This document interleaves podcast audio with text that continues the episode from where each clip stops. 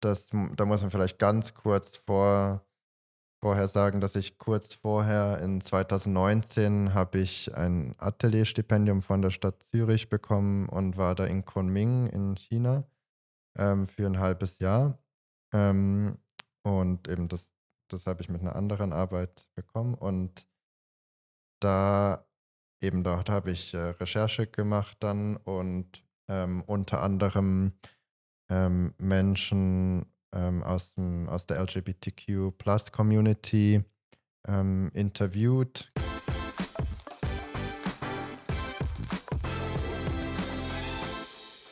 Das ist der HSG Student Podcast. Mein Name ist Olli und zusammen gehen wir auf die Suche nach spannenden Geschichten und Persönlichkeiten von der HSG.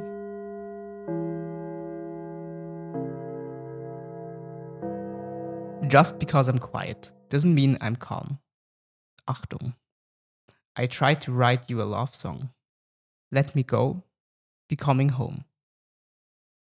Das ist nicht der Anfang einer Frage aus einem IQ-Test, wo man die Phrasen rausstreichen muss, die nicht zu den anderen passen oder die nicht zu der anderen passt. Im Gegenteil, alle diese fünf Phrasen sind mit, miteinander verbunden und zwar über den Namen Robert Steinberger.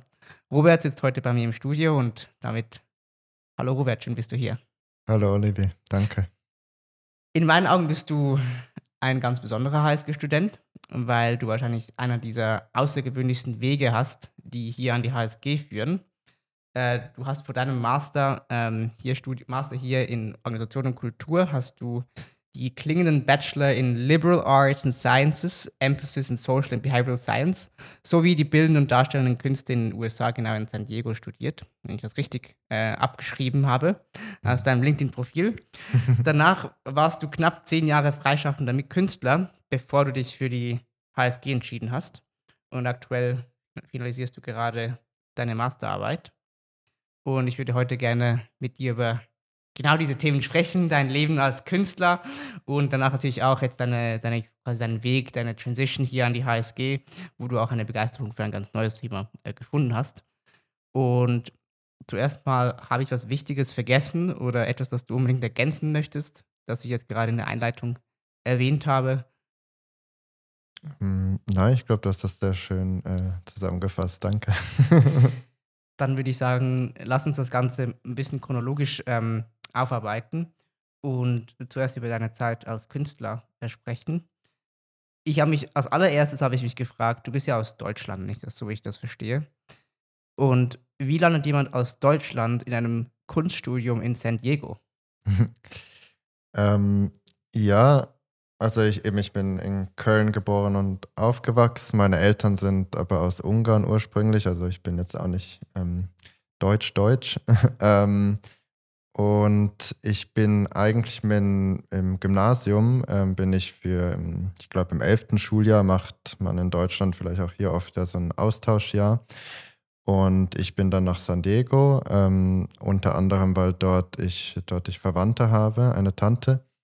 Und äh, eben eigentlich sollte ich nur ein Jahr dorthin, äh, eben in, in die Highschool. Und dann habe ich aber relativ schnell äh, entschieden, dass ich dort bleiben möchte. Und ähm, dann habe ich, damals wusste ich jetzt noch nicht, dass ich Kunst studieren möchte, aber einfach, dass ich in den USA bleiben möchte. Und ähm, habe dann, es war gar nicht so einfach, aber habe dann einen Weg gefunden, um äh, dort direkt von der, von der High School dann ins, ins College zu gehen. Ja. Und was hat den Ausschlag gegeben, wirklich danach zuerst dieses Studium zu verfolgen, bevor du ja, dann schlussendlich hier in, in St. Gallen gelandet bist?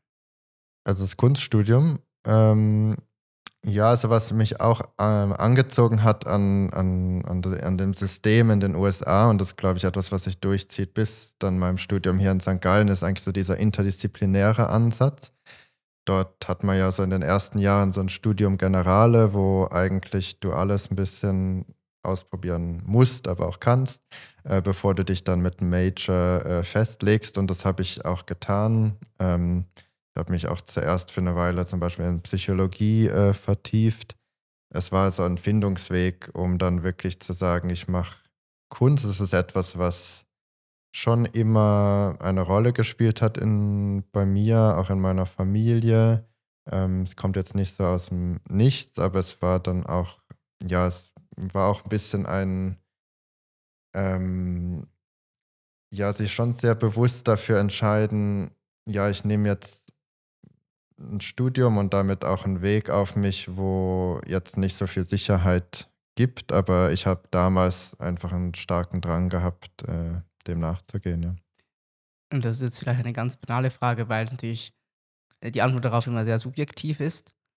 Aber mich würde natürlich schon interessieren, was bedeutet für dich Kunst? Was definiert für dich Kunst? Wann ist etwas Kunst und wann nicht? hm. Große philosophische Frage. Ähm, Was kommt dir als erstes dazu in den Sinn? Natürlich, wir, wir schauen nicht für die, wie die Consultants sagen würden, Misi-Definition, die jetzt ganz klar alles voneinander abtrennt, aber was sind so die, die ersten Gedanken, die dir da durch den, durch den Kopf schießen, wenn, wenn, du, wenn du über Kunst nachdenkst?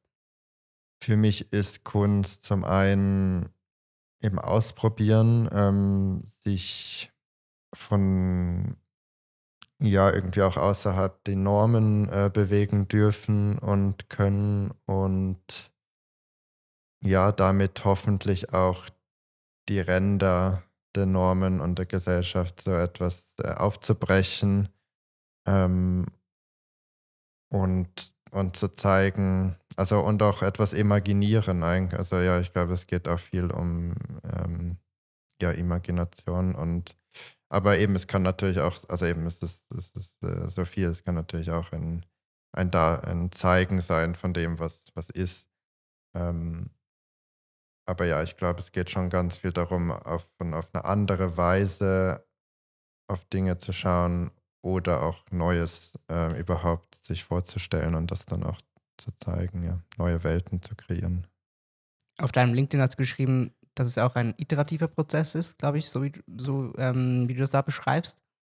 Und darum ist es vielleicht eine ganz banale Frage, aber du hast ja jetzt wirklich einige Jahre Erfahrung, auch wirklich dich mit dem, sag jetzt mal, mit der Profession Kunst oder Künstler, ähm, dich doch zu bezeichnen, so.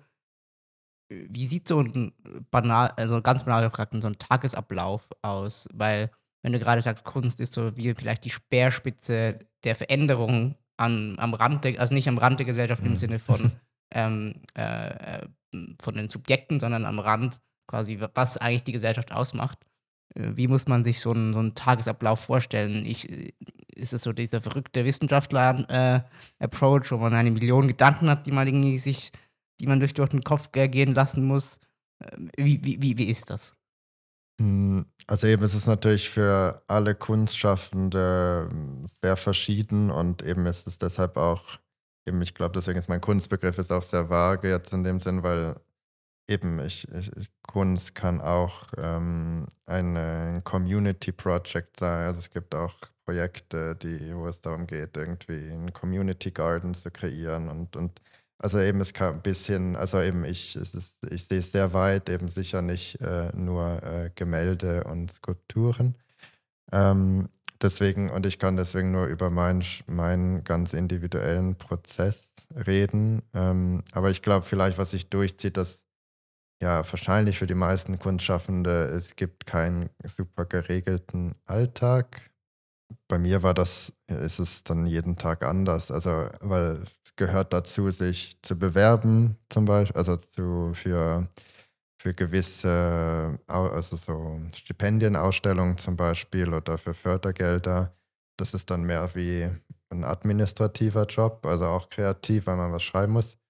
Und dann gibt es halt den Schaffungsprozess sozusagen, wo ja, es ist, also ich fand's, ich finde es noch interessant, es ist gar nicht so weit weg von jetzt einer wie einer Masterarbeit schreiben, jetzt finde ich. Vielleicht können wir ein ähm, Beispiel nehmen. Mein Vorschlag wäre eines deiner letzten Werke oder einer deiner letzten Prozesse. Du nennst es ja nicht Werke, sondern Prozesse, das ist mir schon aufgefallen. Mhm. Ich glaube, ich nehme an, die Annahme ist, weil es eben nicht nur für sich alleine steht, sondern weil es halt eben dieser ganze, der ganze Weg kommt eben auch darauf an. Und schlussendlich ist ja auch, sind ja deine Werke, wenn du Performance machst, ist ja nicht, du stehst ja nicht nur hier oder du machst nicht nur irgendwas oder so, äh, irgendwas, das quasi statisch ist, sondern es ist ja immer dynamisch, glaube ich, deine, deine, deine Performances. Und vielleicht kann man das ganz gut an einem Beispiel ähm, verdeutlichen oder kannst du das erklären, äh, dass just because um, I'm quiet, I'm quiet doesn't mean I'm calm. Mhm. Das hast du im Museumhaus Konstruktiv in Zürich aufgeführt und ausgestellt und auch performt. Aber vielleicht kannst du kurz umschreiben, was du da genau gemacht hast? Was war so dein, dein künstlerischer Prozess dahinter? Äh, ist, glaube ich, schon ein paar Jahre, zwei, zwei, drei, zwei, drei Jahre her. Mhm. Aber vielleicht magst du dich ja noch erinnern, was so die wichtigsten, wenn man jetzt BWL-Terminologie nimmt, Meilensteine waren in dem Prozess. Schön, wenn sich die Sprachen so ver vermischen. Ähm, ja, also das, das war jetzt die letzte künstlerische Arbeit, die ich so gemacht habe ähm, oder öffentlich gezeigt habe. Ähm, das, da muss man vielleicht ganz kurz vor, vorher sagen, dass ich kurz vorher in 2019 habe ich ein Atelierstipendium von der Stadt Zürich bekommen und war da in Kunming in China ähm, für ein halbes Jahr. Ähm, und eben das, das habe ich mit einer anderen Arbeit bekommen und da eben dort habe ich äh, Recherche gemacht dann und ähm, unter anderem ähm, Menschen ähm, aus, dem, aus der LGBTQ Plus Community ähm, interviewt, getroffen. Also es kam eigentlich daraus, dass ich zuerst ein, ein Pride-Event dort mit ähm, organisiert habe. In Kunming? Ja. Das klingt für mich fast schon nach, einem, nach einer Utopie. Dass ja. man das in China sowas organisiert. Also ich weiß nicht, vielleicht habe ich auch völlig die falsche Vorstellung, aber. Ähm, Sorry, ich ja, du kannst, wahrscheinlich nein, eine ganz das, große Klammer auf. Das, ja, ja, das eben, es wäre ein, ist ein spannendes, äh, also eben, können wir vielleicht auch noch drüber sprechen. Also es war auch meine prägende Erfahrung, würde ich sagen, jetzt dort. Ähm, eben, es war dann fast aktivistisch, also ja, wie, also wie aktivistisch es halt sein kann in, in China. ähm, ähm, ja, können wir vielleicht auch mehr darüber reden, äh, was du äh, darüber weißt. Ähm, genau, aber das, also ja, vielleicht kann ich äh, erstmal deine Frage beantworten und dann können wir gerne darüber noch sprechen. Auf jeden Fall dadurch habe ich ähm, eben Menschen kennengelernt, die schon lange, also ich war überrascht, tatsächlich schon lange dort aktiv äh, Organisationen betreiben für die Community.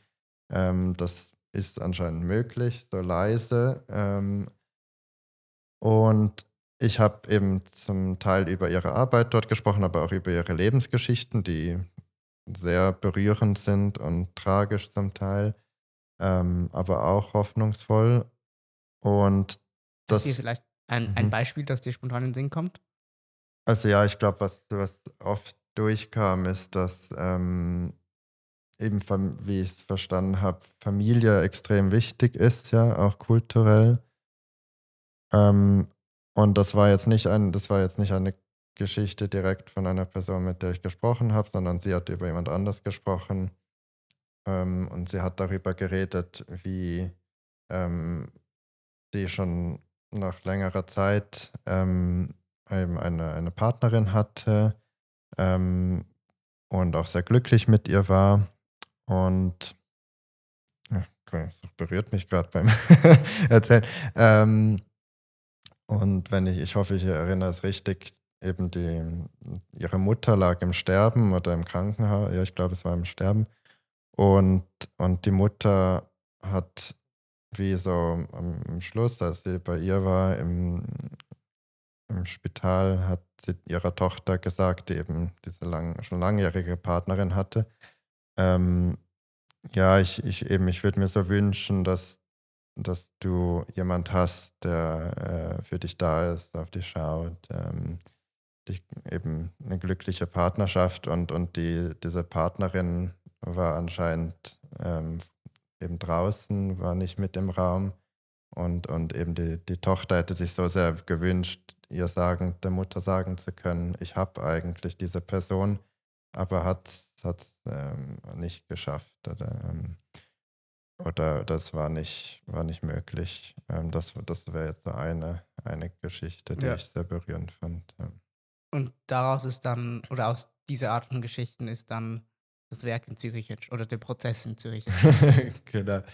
Ähm, genau, ich hoffe, die, die Leute können das noch nachvollziehen. Ähm, dann das waren so die Anfänge. Ich habe diese Anekdoten gesammelt und ich habe gleichzeitig eben was oft, also eben um meinen Prozess zu sagen, ich habe oft, mache ich äh, oder recherchiere ich dann eben aus verschiedenen Quellen. Ähm, das können Pop-Songs sein, Ähm, das können eben Literatur sein, es können Artikel sein. Und dort mache ich eigentlich dann wie so eine Collage, äh, Textcollage daraus. Und in diesem Fall habe ich das relativ ähm, wortwörtlich übernommen, weil ich habe äh, Passagen, eben das war aber nicht klar, woher die kommen direkt, ähm, eben aus Textpassagen, aus diesen Transkripten von diesen Interviews, aus Artikeln, aus Büchern, habe ich Texte ausgewählt und die auf äh, Stoffe ausgedruckt, ähm, so wie so ein Leintuch in verschiedenen Größen, so in den Größen von wie ähm, also zwischen Frotteetuch ist das größte, würde ich sagen, und das kleinste wie so ein Küchentuch. Und, ähm, und eben um sich das vorzustellen, ich habe dann in der, im Raum Wäschelein aufgehangen und auf den hangen dann diese Texte oder abgedruckten Texte auf, auf diesen Stoff, Stoff. Und die Performance war dann, dass ich äh, diese von der Leine genommen habe, eins nach dem anderen und dann vorgetragen habe.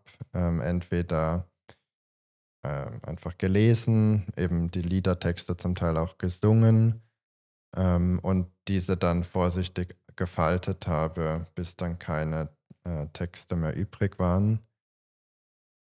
Genau, das war jetzt mehr das Endresultat. Ähm, eben der Prozess war eben diese Texte auszusuchen, dann diese Entscheidung, wie ich das visuell darstelle und dann war es ein Probeprozess, äh, wo ich auch mit einer Dramaturgin gearbeitet habe, also einer Person, die mir wie so von außen zugeschaut hat und mir gesagt hat, äh, was wie etwas wirkt, was halt immer schwierig ist, wenn man sonst alleine performt.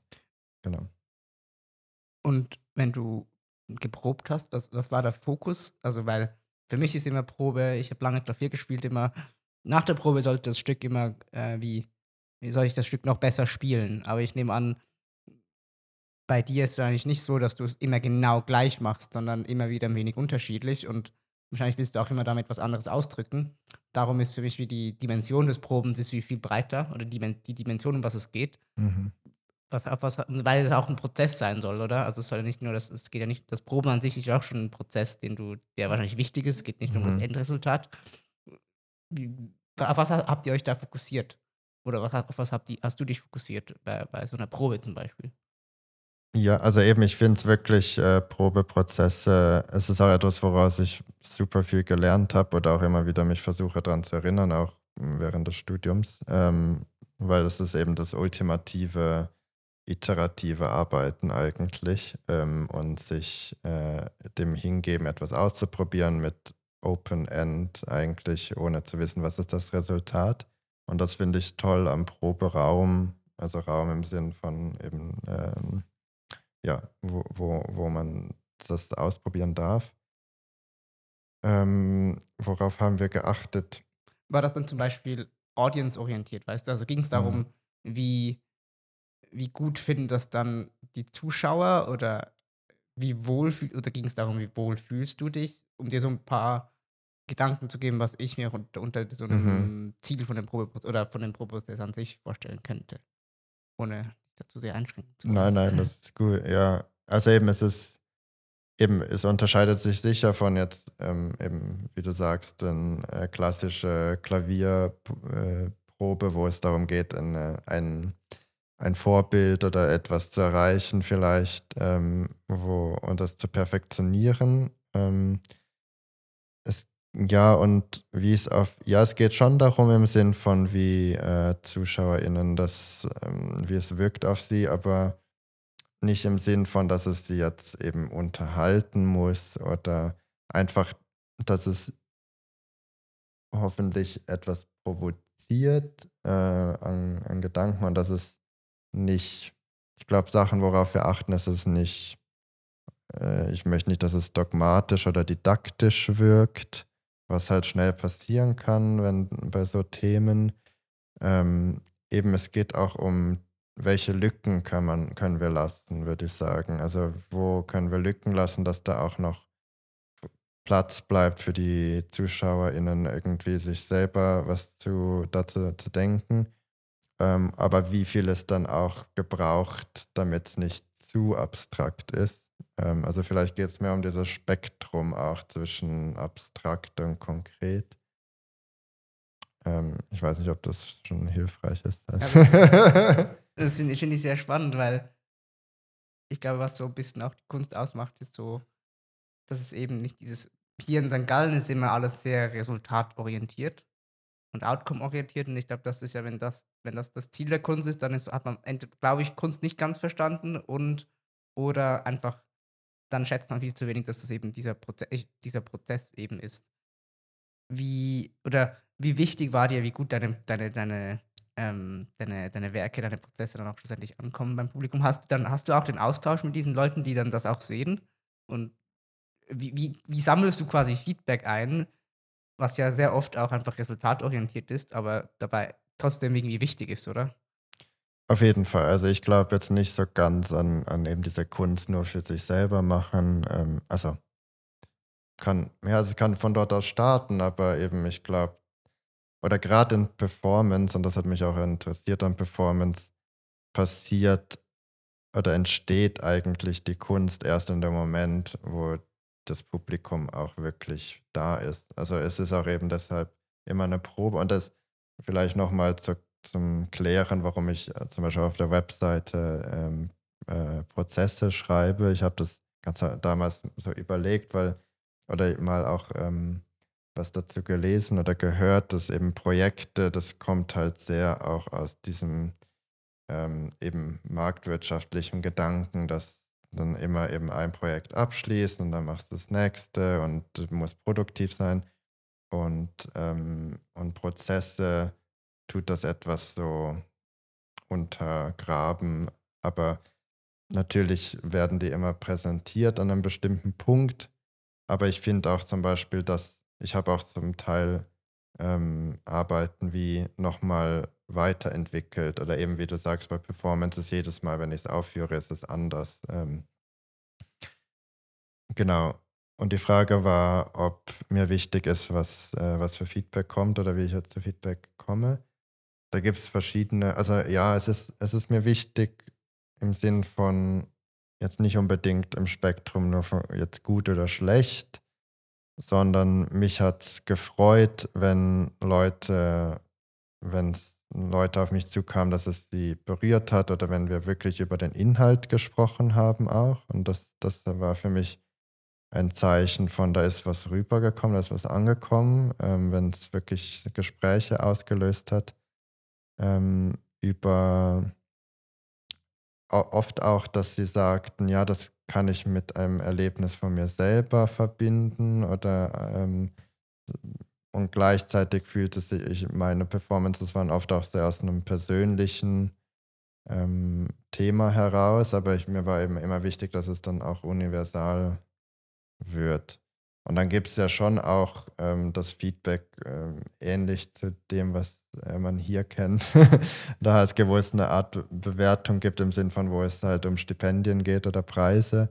Und entweder bekommst du halt von der Jury ähm, dann ein, ein Stipendium oder Preis und das ist natürlich auch eine Art Feedback. Ähm, und du kannst natürlich dann auch ähm, ein Gespräch mit der Jury treten, aber das sind natürlich immer ein, einige wenige Leute, ja. Und das ist vielleicht noch etwas, was ich mir im Vorfeld notiert habe, was ich, über was ich gerne mit dir sprechen würde, dieses, diese ganze Geschichte Kunst und Geld. Mhm. Das ist wahrscheinlich so eine ganz interessante Beziehung. Mhm. Mhm. Gerade weil es gibt wahrscheinlich, einerseits gibt es wenige Künstler, die sehr, sehr viel Geld mit ihrer Kunst verdienen. Dann gibt es wahrscheinlich eine viel größere Anzahl an Künstlern, die sehr viel weniger Geld mit ihrer Kunst verdienen. Und gleichzeitig ist ja so Geld immer so ein, eigentlich ein, ein Incentive, den man ja eigentlich in der Kunst nicht haben möchte. Also man sollte ja nicht etwas machen, wenn man dafür Geld kriegt. Das wäre wie die falsche Angehensweise. Dann wäre man schon eher wahrscheinlich irgendwo in, in, in etwas, was hier uns hier an der Uni beschäftigt. Mhm. Wie, wie, wie siehst du das? Was, was war deine Beziehung zu, zu Geld, Kunst? Gerade auch, weil du ja zum Beispiel Stipendium bekommen hast, um nach China zu gehen, um, um diese, ich sag jetzt mal, äh, äh, Feldrecherche machen zu dürfen, dich mit diesen Themen da auseinanderzusetzen. Wie siehst du dieses, dieses, äh, diese Balance, diese, diese Interaktion zwischen, zwischen Kunst und Geld. Wahrscheinlich hast du dir das auch schon mal überlegt. ich ich habe jetzt nie äh, in, in dem Bereich gearbeitet, wo ich irgendwie eben eine Galerie hatte oder irgendwie äh, eben dadurch, dass ich auch eine Form ge gewählt habe wie Performance, wo sowieso jetzt schwierig ist zu verkaufen. Ähm, natürlich gibt es mittlerweile, ich meine, Performance ist äh, jetzt gang und gäbe, aber es, und es gibt Wege, das zu äh, monetarisieren. Aber das war schon immer ein heikler Punkt, ähm, wo, wo ich eigentlich dann auch das Theater zum Beispiel finde, es ist klarer geregelt, weil dort gibt es Gagen und so weiter. Ähm, aber eben, ich war mehr so im bildenden Kunstbereich unterwegs und eben dort gibt es eben diese Fördergelder. Ähm, viel läuft über so Wettbewerbe, ähm, was schon auch kritisch angeschaut wird. Gleichzeitig ist es so eben der einzige Weg für viele, um immer wieder genug äh, Geld zu verdienen, um dann irgendwie für eine Weile was machen zu können, sozusagen. Was, ja, irgendwie sich auf die Kunst auch wirklich konzentrieren zu können. Aber es ist natürlich schon für die meisten prekär und die meisten, also inklusive mir, ich hatte dann immer einen Nebenjob und für mich war es eigentlich mehr so, ähm, ich, ich habe das auch geschätzt, dass ich einen Nebenjob zu haben, wo eigentlich nichts damit zu tun hat. Dann muss ich auch eben in der Kunst nicht irgendwie äh, Geld unbedingt verdienen. Das ist nicht das Haupt äh, oder überhaupt nicht die Motivation, aber ähm, irgendwann habe ich dann auch gemerkt, ähm, es ist halt auch irgendwann anstrengend, so wenn du dann immer noch so nebenbei Kunst machst, aber es ist eigentlich schon die Priorität inhaltlich und dann verdienst du dein Geld woanders. Ähm, genau. Das war auch ein bisschen auch ein Mitgrund, warum ich dann äh, in, ins Studium nochmal gegangen bin. Bevor wir gleich in dieses neue Studium noch äh, reinspringen, ich habe noch, noch etwas ähm, was mich interessiert. Und zwar, einerseits, wir haben jetzt schon sehr viel von Performance gesprochen. Ich glaube, wir haben ein Beispiel gesehen für Performance. Vielleicht kannst du noch mal kurz ähm, abreißen, was ist eigentlich Performance? Weil ich glaube, was Performance so ein bisschen ausmacht, ist einerseits, dass es live ist, dass die Kunst quasi in der Interaktion mit den äh, Zuschauern oder mit den ähm, Teilnehmern sozusagen passiert. Andererseits glaube ich auch, dass es so unglaublich weit ist. Oder also vorhin beim Beispiel von dem vorher, du hast quasi äh, ähm, Tücher beschriftet, äh, du singst, ähm, du hängst die irgendwie auf. Also es ist visuell, es ist so, bedient mega viele äh, Sensoren, ähm, Sinnesorgane, um das noch präzise zu, zu, auszudrücken. Äh, das, ich stelle mir das extrem auch komplett also schwierig vor, das immer so diesen, diese Verbindung zu schaffen aus all diesen Elementen. Äh, mhm.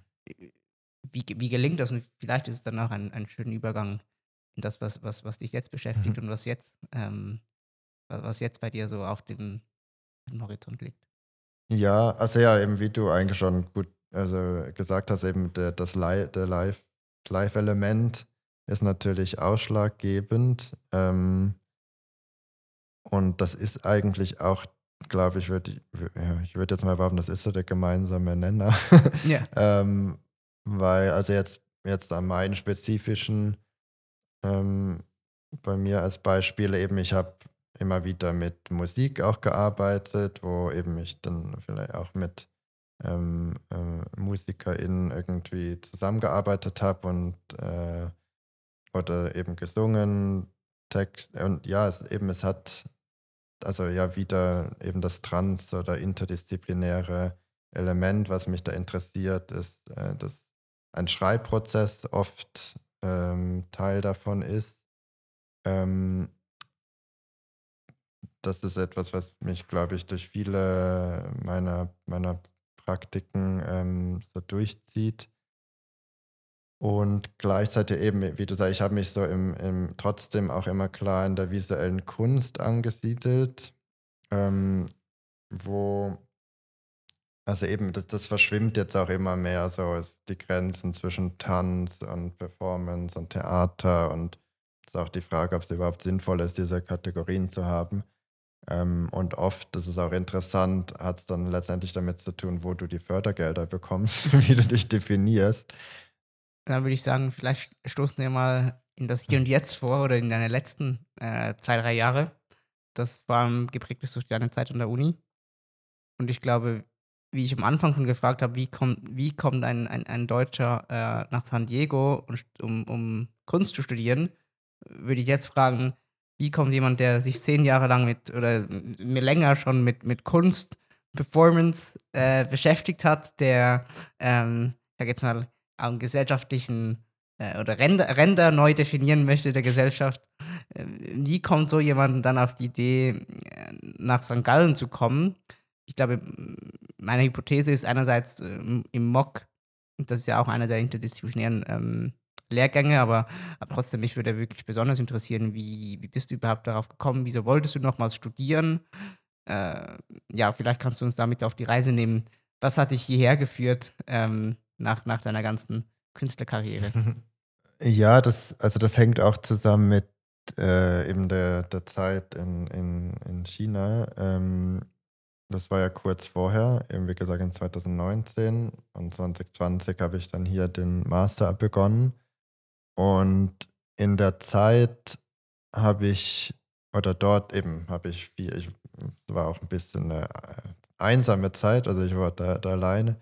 Äh, genau, aber ich hatte viel Zeit zum Reflektieren und eben ich bin, also eben, das war fast ein Zufall, eben bin ich da eben irgendwie relativ schnell in diese, diese Position gekommen oder Rolle, wo ich eben so eben fast aktivistisch mich engagieren konnte jetzt gar nicht im Sinn, eben ich wollte dann auch nicht so als, als, als westliche weiße Person ähm, da mich irgendwie einbringen und dann irgendwie sagen, okay, Pride everywhere und also es war mir, es ist sehr sensibel. Ähm, aber was jetzt cool war, dass es war wirklich ähm, eben, dass es schon diese Organisation gab und ähm, eben ich schon mit äh, anderen so Expats sozusagen, die dann dort war, ähm, das irgendwie mitorganisiert habe und ähm, die, mehr die Vernetzung fand ich äh, vor allem gut, weil sich diese Organisationen zum Teil gar nicht kannten.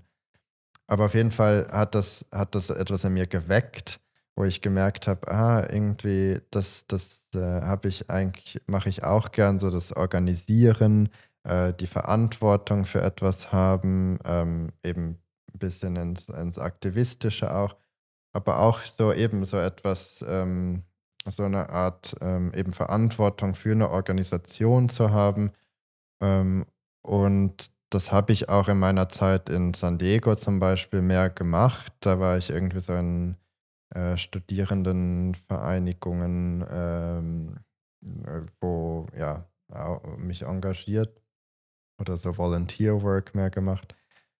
Und Genau, das ist irgendwie in meiner Zeit in, in, in, der, in der Kunst ein bisschen untergegangen, obwohl ich auch dort ähm, vielleicht auch nochmal eine Klammer auf, ähm, auch kuratorisch gearbeitet habe. Also ich habe dort auch für eine Zeit, und das war eigentlich mein Einstieg in die Züricher Kunstszene, habe ich eigentlich ähm, mit einem, einem, Kollektiv, Friction hieß das, ähm, einen Kunstraum geleitet. Also eben, es war immer schon auch Teil von mir. Und genau, und ich hatte ähm, habe gemerkt, ja, ich möchte, also das war so die eine Schiene und die andere Schiene war, wie gesagt, ich habe gemerkt, ja, irgendwie ist es anstrengend, immer so das Nebenjob, noch Kunst machen. Ich würde gerne etwas machen, ähm, wo ich ähm, eben finanzielle Sicherheit habe ähm, von und gleichzeitig die Arbeit, die ich dort vollziehe oder mache, irgendwie auch äh, mir wichtig ist und ich da irgendwie mich, mich zum großen Maße erfüllt. Eben ich denke immer, also es muss auch gar nicht Vollzeit sein, es kann ja immer noch Kunstprojekte geben vielleicht. Und ich glaube, diese Sachen zusammen haben mich dann schauen lassen, was, äh, wie könnte das weitergehen. Und dann habe ich wie so gemerkt, ja, da ist irgendwie aber noch eine Lücke, jetzt wenn ich zum Beispiel eben in der Organisation hm, höhere Verantwortung übernehmen möchte, Management eben, ähm, dass da vielleicht noch ein Studium gut wäre, um mich auszuweisen, aber auch damit ich mich selber sicherer darin fühle. Ähm, und ich habe nicht, es gibt ja auch so Kulturmanagement Master, das war mir dann irgendwie recht nah an dem, was ich schon in der Praxis gelernt habe. Ähm, und, und ich war auch neugierig, ähm, aus dieser Bubble auch auszukommen Also das ist auch etwas, was mich immer wieder reizt irgendwie. Und das war dann auch das, ähm, die Motivation, dann hier den Master zu machen. Also beziehungsweise ich habe eine, eine Kollegin, die ein Jahr vorher den MOOC äh, angefangen hat. Deswegen habe ich, glaube ich, überhaupt davon mal gehört. Genau, und äh, ja, so bin ich dann da gelandet. und dann plötzlich hattest du mit dem SGMM zu tun. Genau. was, war, was waren so, ich glaube, im Assessment ist das natürlich so der, so eine, der Endgegner von jedem Student, neben Mathe, glaube ich, und VWL. Was, mhm. war, was war deine Beziehung zum SGM? Hast du dich irgendwie da wiedererkennen können oder äh, auch Bezug, in Bezug auf das, was, was du in deiner Künstler, künstlerischen Arbeit ähm, schon mitgenommen hast? War das irgendwie einfacher dann für dich zu lesen im Vergleich zu anderen? Interessante These. Ähm, also ich fand's, ähm, ja, ich glaube, was, was mich eher überrascht hat, ist, dass eben sehr viel um Kommunikation auch geht und auch um zwischenmenschliche ähm, Faktoren äh, oder irgendwie eben und das auch sehr Persönliche irgendwie und ähm, wie das gestaltet wird. ähm, diese Zusammenhänge, auch diese komplexeren Zusammenhänge zu sehen.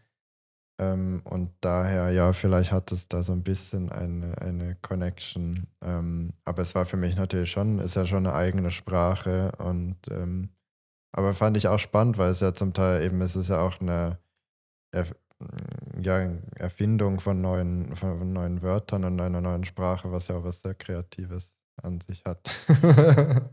genau, das Verfertigen zum Beispiel oder die Erwartungserwartungen. Genau.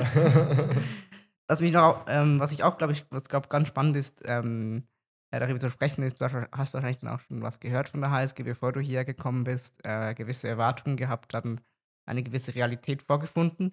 Ich habe mir überlegt, ich würde dich mit so drei äh, Vorurteilen, die man vielleicht haben könnte über die, äh, über die Uni, konfrontieren. Und du könntest dann berichten darüber, wie, wie du das wahrgenommen hast. Ob, ob einerseits, das, ob, du, ob du dieses Vorurteil auch gehabt hast, wenn du dich wohlfühlst, das zu teilen und, und wie es dann äh, effektiv war es natürlich ein bisschen plakativ, aber ähm, wenn du das hast, können wir das, können wir das so machen. Ja, also ich bin froh, muss ich nicht die Vorurteile äh, auflisten. also, ich habe natürlich, das nicht meine Vorurteile, das muss ich hier, hier vielleicht noch als Disclaimer sagen und das, die kommen natürlich nur aus Internetrecherche äh, von Quellen, die ich vielleicht äh, an dieser Stelle nicht äh, nennen möchte. Das sind auf jeden Fall keine wissenschaftlichen Quellen. Mm, das erste ist, HSGler sind alle arrogant. Hm, also das habe ich, glaube ich, jetzt im Vorhinein jetzt auch nie so gedacht. Also das, das war mir jetzt nicht so bekannt. Ähm, und ist mir jetzt ehrlich gesagt auch überhaupt nicht ähm, äh, so äh, vorgekommen. Also, also eben, ich habe natürlich eh meine oder die Mock-Bubble auch noch, die äh, eben auch nochmal äh, vielleicht anders, anderen Vibe hat.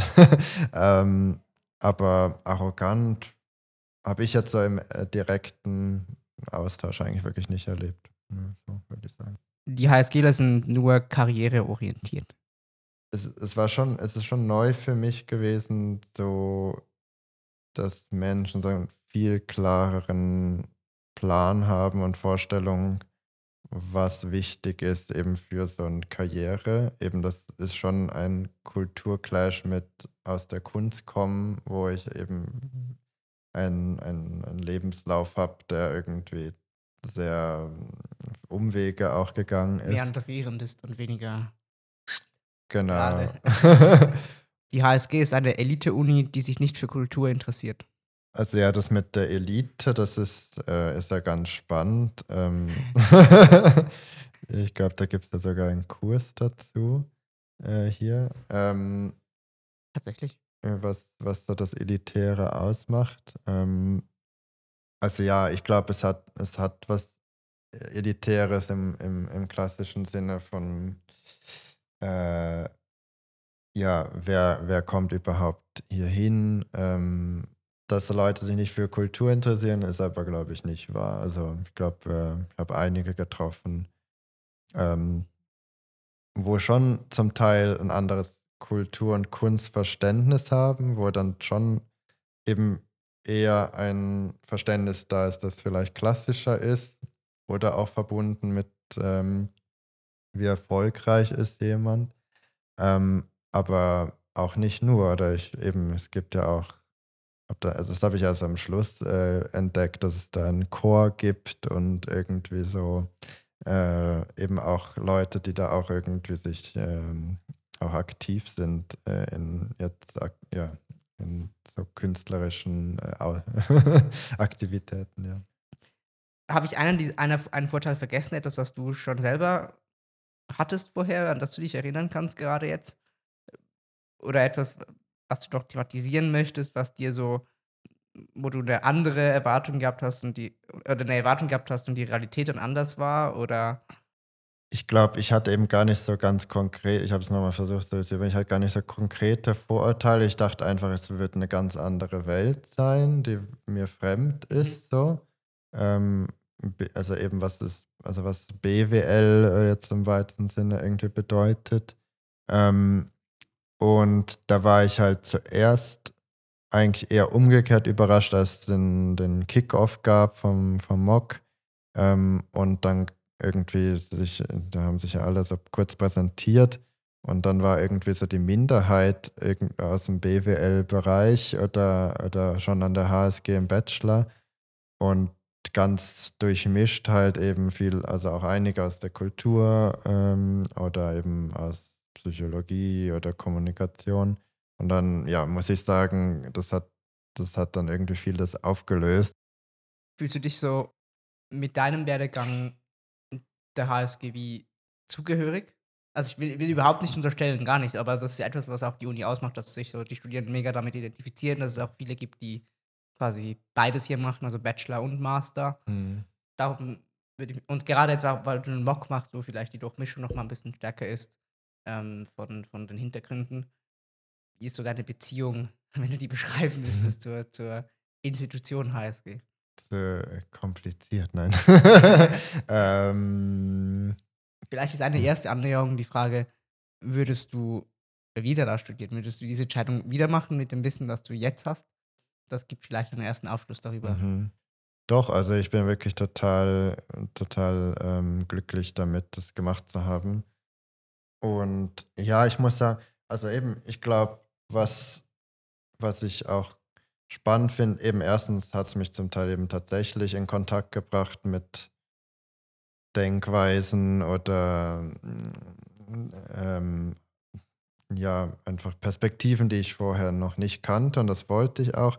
Aber ich habe auch extrem viel, also es gab immer so verschiedene ähm, auch Ansichten von oder kritische auch Perspektiven jetzt von Dozierenden in Kursen, eben von anderen Studierenden ähm, wo eben, wo ich dann auch gemerkt habe, ja, also ich glaube, wenn es jetzt eben dem, diesem Vorurteil, also ich glaube, so dieses, also ich glaube, ein Vorurteil ist halt, wieso es geht um Profitgier und äh, Soziale ist so äh, gar kein Thema.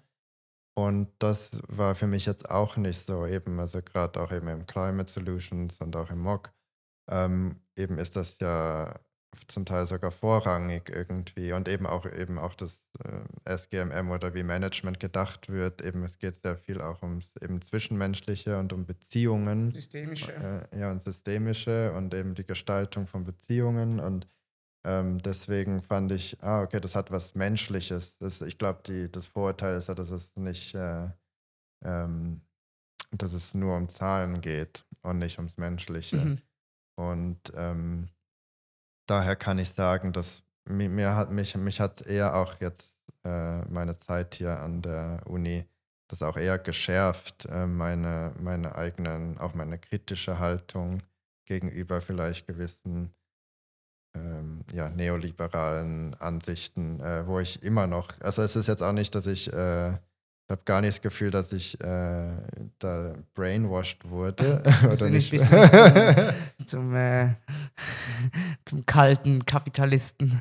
nee, sondern eher im Gegenteil. Also ja. ich bin da, ähm, habe da auch eine, eine, klarere Position eigentlich ähm, erhalten, dadurch, dass ich mich auch so ein bisschen, also auch die Argumente ein bisschen besser mhm. überlegen musste. Halt mhm. Ich glaube, das ist auch etwas, mh, was deine Zeit hier, glaube ich, in St. Gallen so ein bisschen auszeichnet. Du hast, glaube ich, ein, ein ein neues, wie soll ich sagen, so ein neues Thema gefunden, das, das dich besonders beschäftigt. Und vielleicht können wir zum Ende noch äh, dieses, dieser Folge noch äh, ein bisschen darüber sprechen. Möchtest du Einblick geben in das, was, was, was, was dich im Moment beschäftigt, nach deiner ganzen äh, künstlerischen Karriere sozusagen, so wie so einen zweiten, einen zweiten, eine zweite Tür, die sich geöffnet hat, die du jetzt mhm. unbedingt äh, nicht, nur, nicht nur in die du nicht hineintreten willst, sondern wirklich eintreten willst, vielleicht. ein bisschen aggressiv auszudrücken. ähm, ja, ich glaube eben, ich glaube, wo ich angefangen habe, eben habe ich ja gemerkt, so dass Transformationsthemen oder irgendwie sozialer Wandel im Großen und Ganzen mich äh, interessiert ähm, und, und, und eben gesellschaftliche Themen. Ähm, und das hat sich, also ja, das war ja, glaube ich, auch gesellschaftlich oder weltpolitisch so. Das war ja auch die Zeit von äh, Greta Thunberg und, und den Fridays for Future Protesten hat mich das auch erneut politisiert, würde ich sagen. Oder, und, und ich habe einfach, wie viele, glaube ich, in der Zeit, ähm, ja, hat mich, oder mich hat es mobilisiert, mich, ähm, dass ich mich einsetzen wollte, um Lösungen zu finden gegen die Klimakrise. Und ähm, genau, und das hat mich halt persönlich immer mehr ähm, beschäftigt und auch ähm, zum Teil bedrückt und gleichzeitig wollte ich eben, ich will, will das in eine ähm, konstruktive Energie umwandeln. Und dafür dann war, da war das Studium halt ein toller Weg oder ähm, um, um irgendwie mir auch Werkzeuge anzueignen, um das Gefühl zu haben, okay, ich kann da aktiv werden. Ähm, und habe dann auch schon vor, bevor ich äh, das Managing Climate Solutions Certificate angefangen habe, das erste Jahr im Master habe ich schon ähm, Kurse gewählt, die mit dem Thema zu tun hatten. Also ich habe wie so intuitiv gemerkt, mich, mich äh, zieht das Thema an. Ich habe dann auch gemerkt, ich habe auch in, in Kursen, wo es nicht direkt darum ging, ähm, irgendwie Papers dazu geschrieben. Ähm, und ja, das fand ich jetzt noch ganz interessant im Nachhinein, wie sich so dieser rote Faden dann durch äh, so durchs Leben, aber auch eben durch sein Studium zieht. Da habe ich gemerkt, so Themen, die ich ganz am Anfang in den äh, Pflichtkursen zum Teil angeschaut habe oder ähm, eben jetzt bis zur Masterarbeit eigentlich jetzt wieder durchziehen, wo es halt eben um, um, um gesellschaftlichen Wandel geht und auch eben um diese Klima, Klimafrage. Ja. Und hast du wie eine eine Vorstellung von diesem, von diesem Wandel, also was, in welche Richtung die, der Wandel geschehen soll? Oder geht es dir mehr darum, äh, den, den Prozess an sich, also den Wandel an sich äh, zu untersuchen? Oder beides vielleicht auch? Ja, ich habe natürlich schon Vorstellungen oder von äh, oder meine auch eben von durch durch die durchs Beschäftigen damit, durchs ähm, eben durch die Kurse, durchs drüber lesen, schreiben, auch meine Schlussfolgerungen da, darüber gezogen, wo ich glaube, etwas, was oft verloren geht, eben es geht oft um, um eben die Wende, ähm, jetzt zum Beispiel eben auch bei Energie und, und eben das ganz klar, dass es super wichtig ist, auf erneuerbare Energien zu äh, in, investieren, aber was halt oft, also jetzt kommt es auch mehr in die Diskussion, aber was oft rausgelassen wird, ist auch das Aufhören und Stoppen von fossilen Energien und auch von gewissen Lebensweisen und von gewissen Verhalten. Ähm, da kommen wir irgendwie, glaube ich, nicht von zurück äh, oder weg. Ähm, eben und reduzieren. Und äh, eigentlich ist die Wissenschaft ja ganz klar. Also es ist eigentlich ganz klar, dass ähm, nur Neues dazu erfinden und dazufügen ist nicht genug, sondern wir müssen auch Altes ähm, aufhören und abbauen. Und ich glaube, das finde ich einen ganz wichtigen und spannenden Punkt, wo ähm, eben gerade auch an der, an der Uni hier nicht so attraktiv manchmal wirkt so. Ähm, aber ich glaube, es ist ganz wichtig, dass wir darüber reden in dem Wandel, dass es auch den es braucht nicht nur, also auch, das interessiert mich auch in der Masterarbeit, so die, das Imaginieren von Utopien ähm, und von was Neuem, aber da drin ist auch ähm, das, das Zurücklassen und vielleicht auch Trauern um, um, um alt, alte Gewohnheiten. Ja. Ich habe mir noch überlegt, was interessant wäre, ähm, wenn du ein paar Statements kommentieren könntest. Die, ich, ich habe die herausgearbeitet, ähm, die, die ist vielleicht ein ganz großer Begriff, aber die so ein Plädoyer an unsere Gesellschaft beinhalten könnte. Ähm, und, und vielleicht, ja, vielleicht wäre es ganz interessant, sozusagen deine Perspektive darauf ähm, ähm, zu sehen. Äh, ich glaube, etwas, was wir, also ich habe auch Next gemacht, muss ich vielleicht hier noch ähm, vorne wegnehmen. Also Climate Managing Climate Solutions, das Zusatzzertifikat, das man, das man machen kann im, im, im Master. Und etwas, was mir zum Beispiel jetzt geblieben ist, ist dieses Everyone can make a difference. Ich glaube, das ist etwas, was, äh, also jeder kann einen Beitrag leisten. Ähm, wie resoniert das mit dir? Wäre das etwas, was du findest, das muss unbedingt rein, etwas, was, was auch etwas, was du befürworten würdest? Dass alle einen Unterschied machen mhm. können. Mhm. Ja, das glaube ich auf jeden Fall. Oder ich glaube, also zum, in einem gewissen Maße braucht es alle. Es ist eine riesige Transformation, die wir da ja vor uns haben. Also es braucht alle. Und gleichzeitig gibt es ja so diese Theorie, ähm, ich glaube, wenn es irgendwie 20 Prozent oder vielleicht sogar weniger von, von der Bevölkerung, die schon einen Wandel ähm, will und auch vorlebt, dass das dann schon genügt, um einen größeren sozialen Wandel ähm, anzutreiben.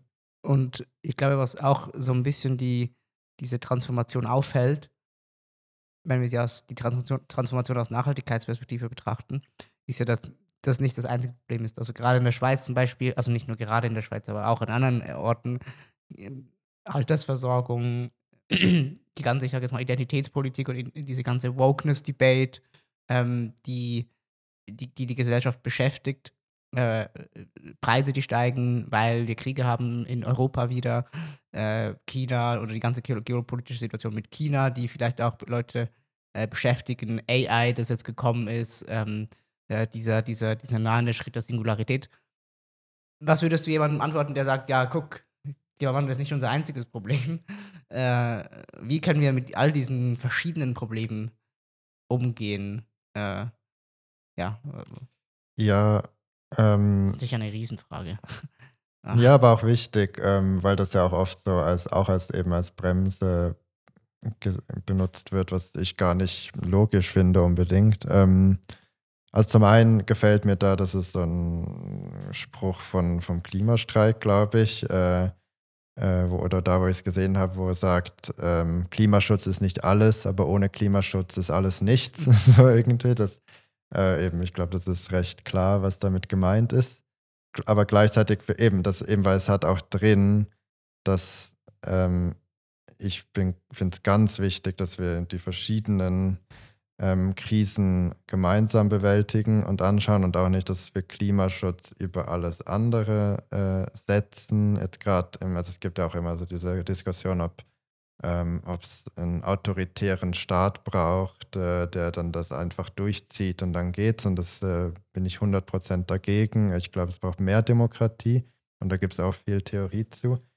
Und ich glaube, also ja, um wieder das an unser Studium zu knöpfen, es ist äh, eben die systemische Sichtweise, dass auch alles miteinander zusammenhängt. Ähm, und ich meine, das sehen wir jetzt am Krieg, konnten wir das ja ähm, sehr klar sehen, wie die Abhängigkeit von fossilen Energien äh, auch eine Abhängigkeit von autoritären äh, Staaten sind.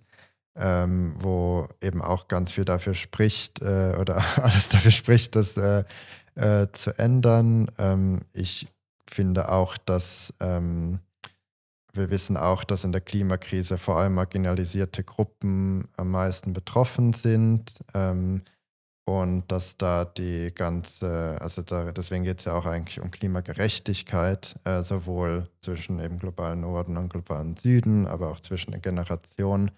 Ähm, das muss, also es, es, muss um Klimagerechtigkeit gehen, finde ich. Ähm, Genau, also es muss alles miteinander gedacht werden. Und ja, ich, ich verstehe, dass das überwältigend sein kann. Ähm, aber ich sehe darin auch was Hoffnungsvolles im Sinn von, ähm, wir können auch eine neue Welt gestalten, äh, wo alles besser ist. Also auch äh, eben die sozialen Themen. Natürlich wird darüber gestritten, was dann besser ist, aber ähm, ja. Lass uns mit möglichst etwas Konkretem enden. Oder zwei, ich habe zwei, zwei konkrete Sachen. Ich mhm. glaube, das erste wäre, was ist dein Beitrag in, in der sozialen Transformation? Wo siehst du deine Rolle in den nächsten ein, zwei, drei, drei Jahren, die ja doch entscheidend sind, wenn, wenn 2030 das, das Ziel ist?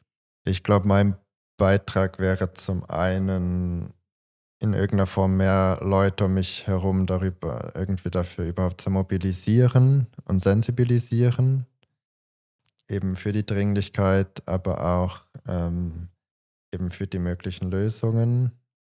In welcher Form das genau geschieht, weiß ich, glaube ich, gerade noch nicht. Eben, ich glaube, dort könnte auch die Verbindung zur Kunst und Kultur wieder reinspielen, ähm, weil ich glaube, dass eben ganz, eben es geht auch um kulturellen Wandel, um äh, Emotionen. Ähm, und ich glaube, darin sehe ich äh, eine, ein Potenzial, dass ich irgendwie einen Zugang dazu habe, eben etwas zu übersetzen, vielleicht auch, wo es äh, eben nicht nur auf dem faktischen, wissenschaftlichen Weg geht, wo wir wissen, dass es halt auch viele Leute nicht erreicht, sondern eben auf, auf, mm, auf irgendwie einer, auf einer tieferen Ebene. Und das zweite, mit dem ich abschließen würde, dass ich, wo ich ähm, denke, das, das könnte sehr konkret sein, ist, sind die Story Cubes. Okay. Was hast du bekommen? Reagenzglas, eine Musik, also eine Note, also wie, Zwei Achtel. und ein Affe. Ja, ich finde es also spontan. Ähm, eben passt das schon vielleicht zu, zu, zu Zukunftsvisionen oder Utopien, wo, sagen wir mal, im Prozess, wo wir darüber gesprochen haben, wenn ich jetzt Reagenzglas anschaue, eben, das hat jetzt mit meiner Vergangenheit und der Zukunft zu tun, ähm, ich extrem wichtig finde, Sachen auszuprobieren, ähm, ähm, sich da auch offen zu zeigen ähm, und, und dadurch auch überhaupt auch gemeinsam, vor allem ist das, glaube ich, das Wichtige, eben es ist irgendwie eine riesige ge gemeinsame Probe als Gesellschaft, die wir jetzt durchlaufen, ähm, da Lösungen zu finden, die gerecht sind und äh, eben für alle ein besseres Leben äh, verspricht. Und eben jetzt habe ich dort die Musiknote, ich tue das jetzt mal so breiter als Kunst und Kultur fassen, ähm, eben dass die auch da eine Rolle spielt. Zum einen eben diese imaginierten Welten überhaupt mal ähm, vielleicht zu visualisieren, auszudenken, ähm, eben oder auch mit der Gesellschaft zusammen. Äh, und über Gefühle. Und eben über Gefühle äh, die Leute zu erreichen und eben auch einen Wandel zu erreichen.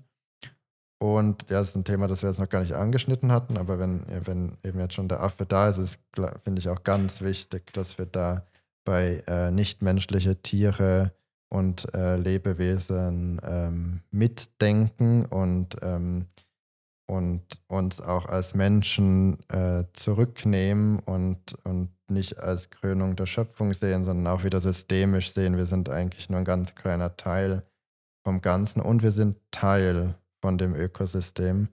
Ähm, und, und dass wir dem, wenn wir das pflegen, pflegen wir eben auch unsere eigenen, unsere eigenen Lebensgrundlagen. Wunderbar. Also das war konkret genug.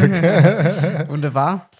Vielen Dank äh, für, für diese vielleicht ja auch Zusammenfassung von dem, was du dir erhoffst.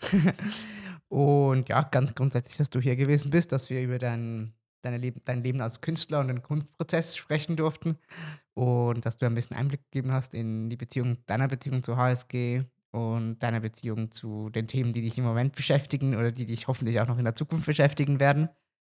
Und in dem Sinne, ja, vielen Dank, warst du hier. Vielen Dank, es hat Spaß gemacht. Ja, Dank. Und danke an alle, die zugehört haben und eingeschaltet haben. Wir freuen uns, oder ich freue mich natürlich jederzeit auch über Feedback. Und ansonsten hören wir uns in der nächsten Episode des HSG Student Podcast. Und bis dahin sage ich Tschüss und bis zum nächsten Mal. Tschüss, danke.